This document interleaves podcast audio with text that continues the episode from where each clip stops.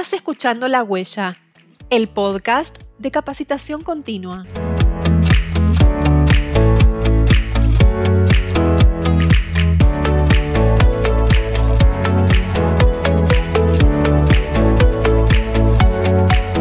Bienvenido, bienvenida.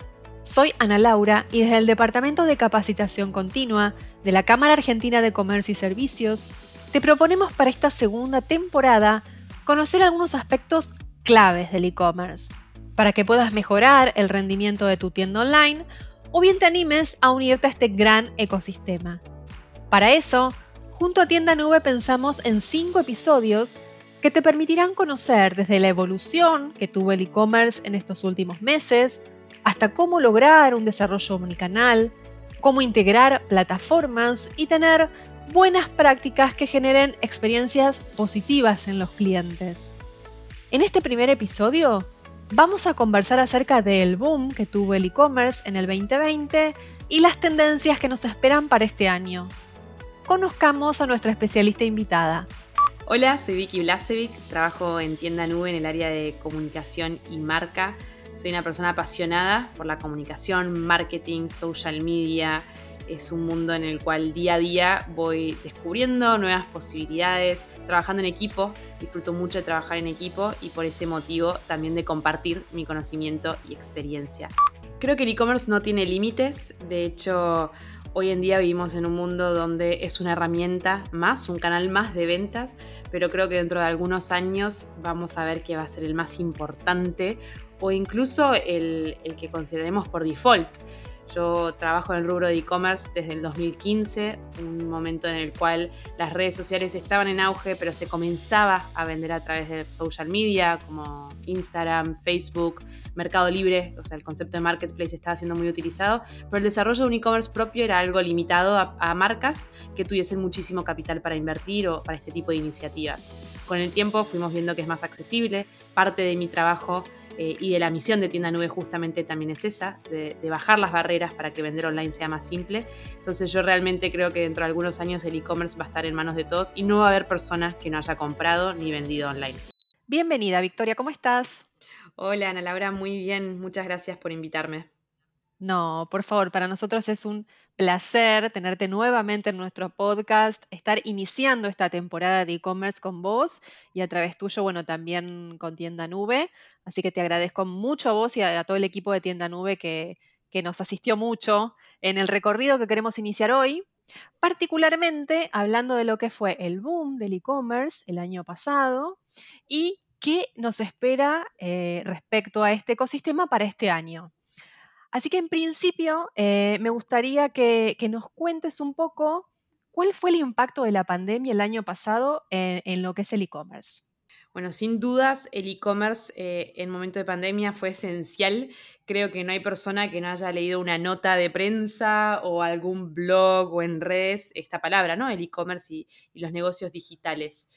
Fueron un boom principalmente por el hecho de que muchas marcas que aún no vendían en el canal online se vieron obligados a hacerlo por el contexto de cuarentena y, bueno, el contexto COVID que, aún seguimos viviendo y que estudiaremos en los libros de historia y, estudiarán quienes, las próximas generaciones.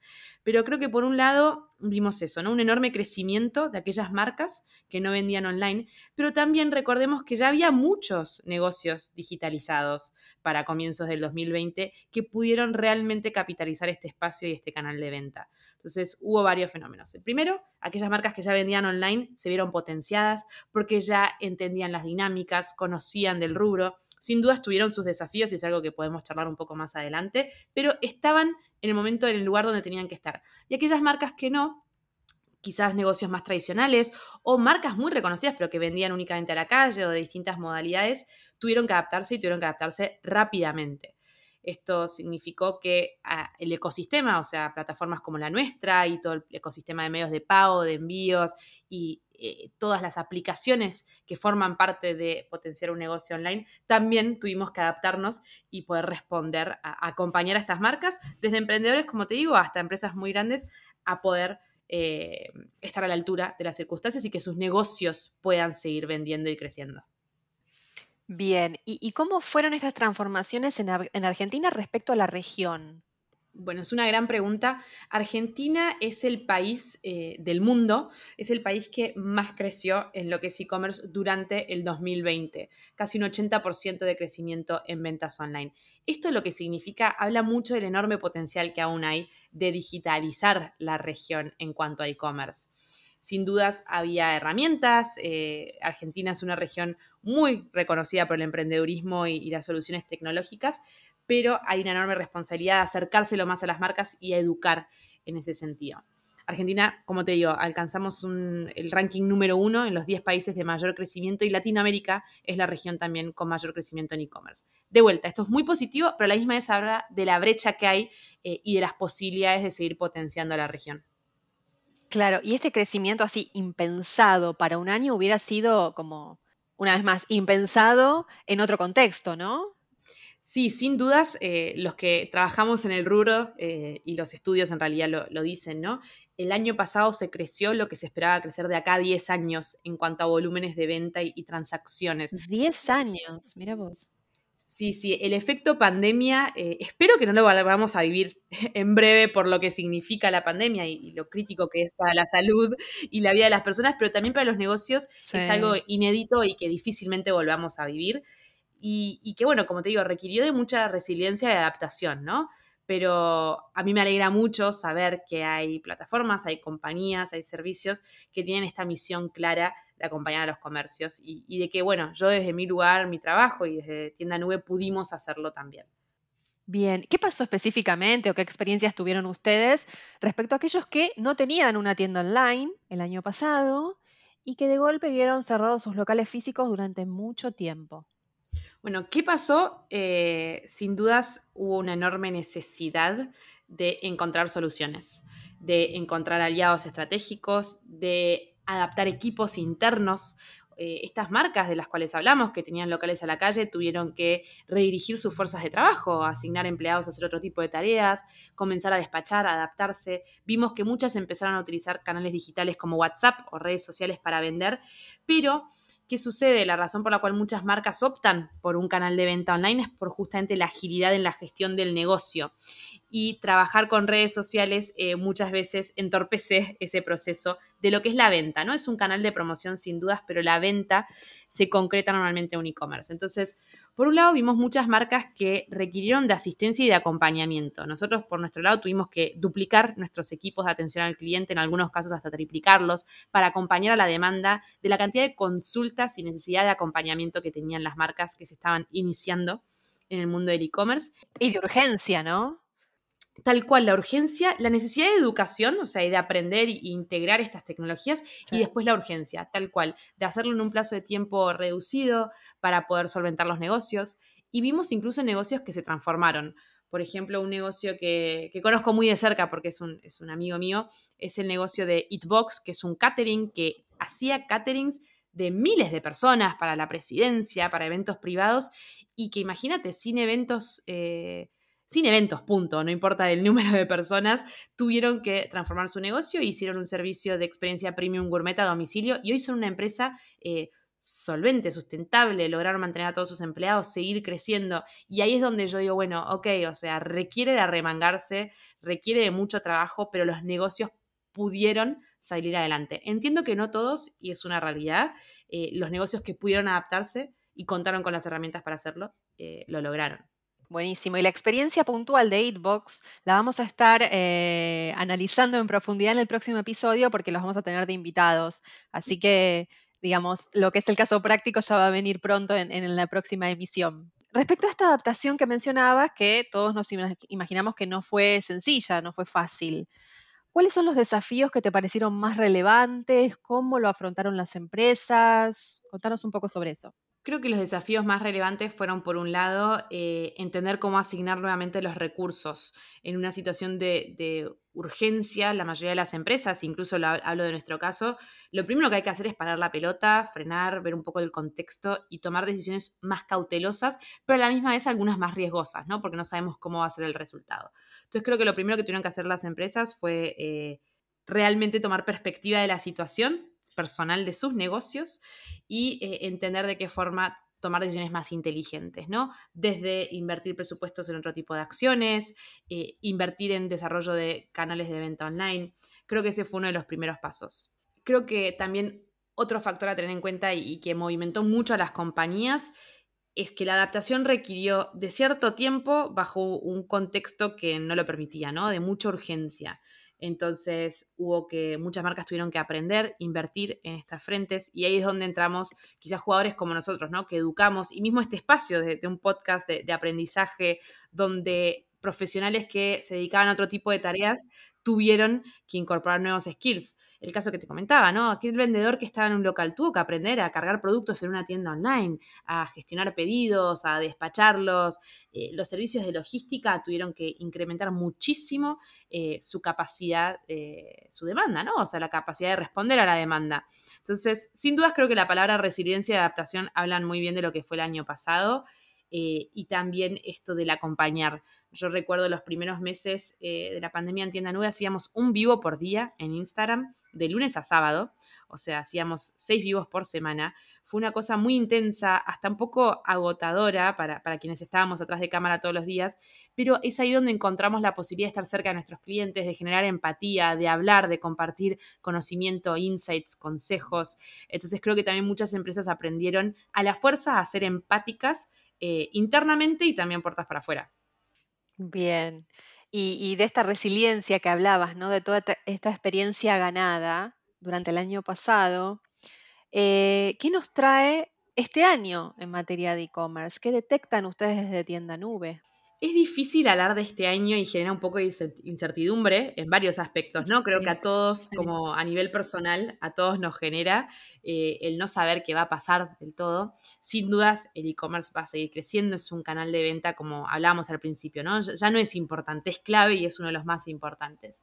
¿Qué nos espera? En cuanto a tendencias, nos espera una experiencia muy cuidada, eh, aquellas marcas que, lo, que lo comprobaron eh, están dispuestas a invertir en esto, ¿no? En la atención al cliente directa, clara, transparente, en múltiples canales, este concepto del cual se habla tanto de omnicanalidad, ¿no? La omnicanalidad para mí es un concepto que tiene, es una palabra compleja para definir realmente algo simple, que es estar en los canales indicados, en el momento indicado y de la forma indicada, ¿no? Esto significa con estrategias en redes sociales y en nuestro e-commerce, que es un canal de comunicación súper importante, no solo de venta, sino de comunicación, estar con un mensaje claro y consistente, pero también la, la atención y acompañamiento que le ofrecemos a nuestros clientes en esos canales. Y acá no me refiero a los clientes de tienda 9, sino a los clientes de la marca y potenciales compradores. Entonces, creo que un poco va por ahí, ¿no? En, la tendencia de cuidar las experiencias. Yo lo vi muchísimo como no solo se comenzaron a vender experiencias gastronómicas y otro estilo, sino que muchas marcas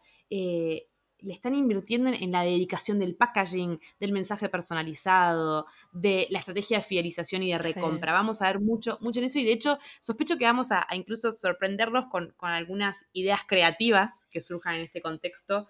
Eh, por ejemplo, yo el año pasado empecé a ver packagings con códigos QR, que cuando te llegaba el packaging, el, paquete, perdón, le escaneás el QR y te llegaba WhatsApp por si tenías alguna consulta. Vamos a ver mucho de eso, de proximidad y de querer estar cerca. Y después también en términos de tecnología, em, ya lo que es logística avanzó muchísimo previo a la pandemia, cuando, cuando alguien me preguntaba, Vicky, ¿cuál crees que es el cuello de botella del e-commerce? Yo solía hablar de logística. Hoy creo que logística aún hay mucho por trabajar, pero venimos realmente muy bien a nivel país en todo lo que se evolucionó en este último tiempo. Aquellos players em, de logística que estaban desarrollándose realmente crecieron mucho. Vamos a ver mucho en medios de pago aún por, por aprender y seguir creciendo con todo el boom de las billeteras virtuales, los bancos digitales, aún hay mucho por trabajar desde ahí.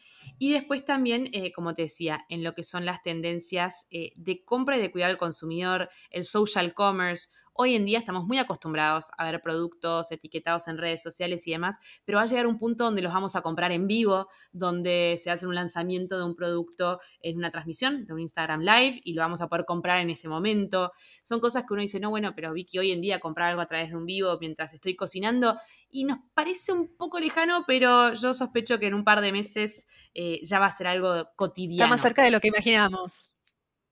Totalmente. Claro, tal cual. Eh, me gusta hacer referencia a un dato que habla justamente de las ventas a través de dispositivos móviles. Yo comencé a trabajar en tienda nube en el año 2015 y en ese momento los porcentajes de ventas a través de mobile eh, en tienda nube, ¿sí? Eran de alrededor del 17-20%. Y era un buen número, o sea, realmente para el contexto 2015, pensá dónde estabas vos, qué hacías, cómo manejabas las redes sociales, qué tipo de teléfono tenías.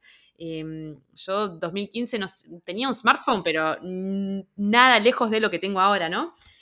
Y si en 2015 las ventas a través de mobile eran del 17-20% y hoy ya están más cerca del 80%, hablo de datos de tienda nube, imaginémonos lo que va a ser dentro de un par de años, hablando también teniendo en cuenta lo que es la conectividad en nuestro país. Entonces, estas ventas muchas son realizadas a través de redes sociales, son realizadas eh, comprando otro producto en la calle, o sea, son, eh, están hechas y ahora quizás más de uno nos está escuchando desde un teléfono, por ejemplo. Eh, entonces, cada vez más nuestro universo va a estar acotado a este espacio. Acotado no, perdón, me corrijo. Cada vez más nuestro universo va a estar interactuando en estos espacios, lo mismo que la venta y la compra online. Buenísimo. Y, ya para ir cerrando, eh, ¿qué consejos podés darle a alguien que es nuevo en esto de, las ventas online, del, manejo de canales digitales para vender? ¿Qué consejos les podés dar en cuanto a en dónde poner el foco? ¿Qué tendencias, digamos, uno debería seguir para ser exitoso o qué estrategia abordar? Buenísimo. Yo creo que un primer consejo y algo de lo cual me gusta hablar mucho es que detrás de la pantalla siempre hay otra persona. Y lo hablo desde todos los aspectos, ¿no? O sea, a la hora de que nuestro cliente nos está por, por comprar, no es un número de cliente, un número de orden o un pedido. Es una persona que está comprando un determinado producto por una necesidad o porque, por placer. Pero recordar que de ese lado hay otra persona lo humaniza mucho más, ¿no? Y a nosotros, teniendo eso en cuenta, nos permite acercarnos más, tener un vínculo más empático. Y acá lo que quiero decir es que no es que todas las marcas tienen que ser eh, súper espontáneas en ese sentido, sino que ponernos en el lugar del cliente nos va a permitir tomar decisiones que lo cuiden y acompañen. Desde, por ejemplo, tener políticas de cambio claras.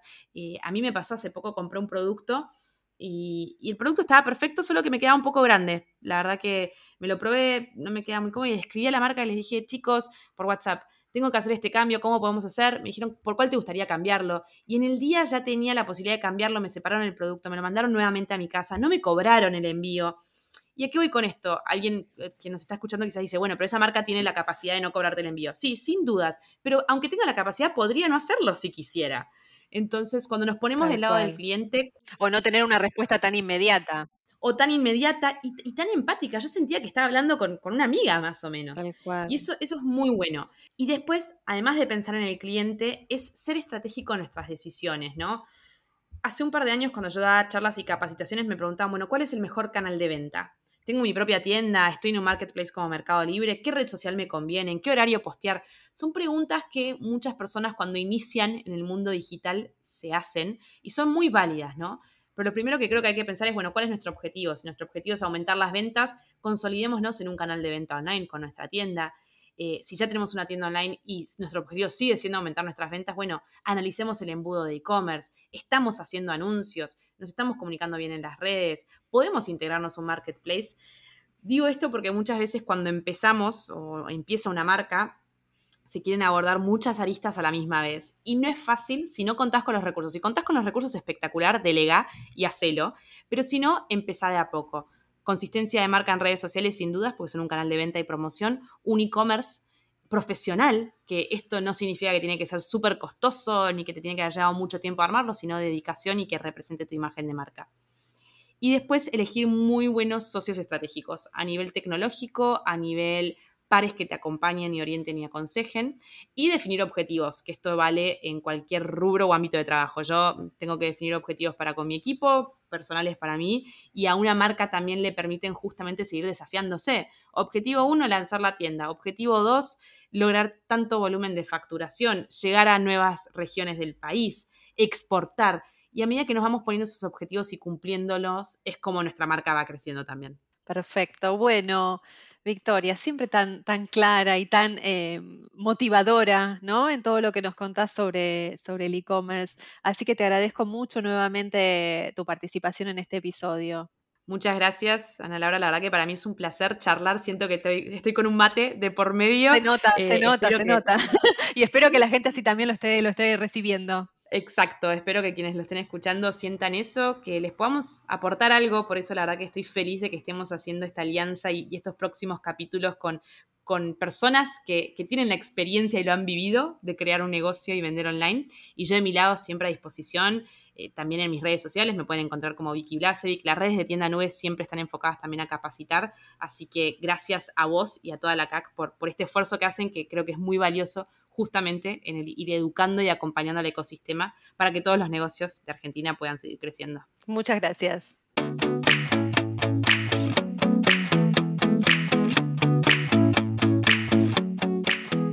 Seguinos en las redes. Nos encontrás como Capacitación CAC. Hasta el próximo episodio de La Huella.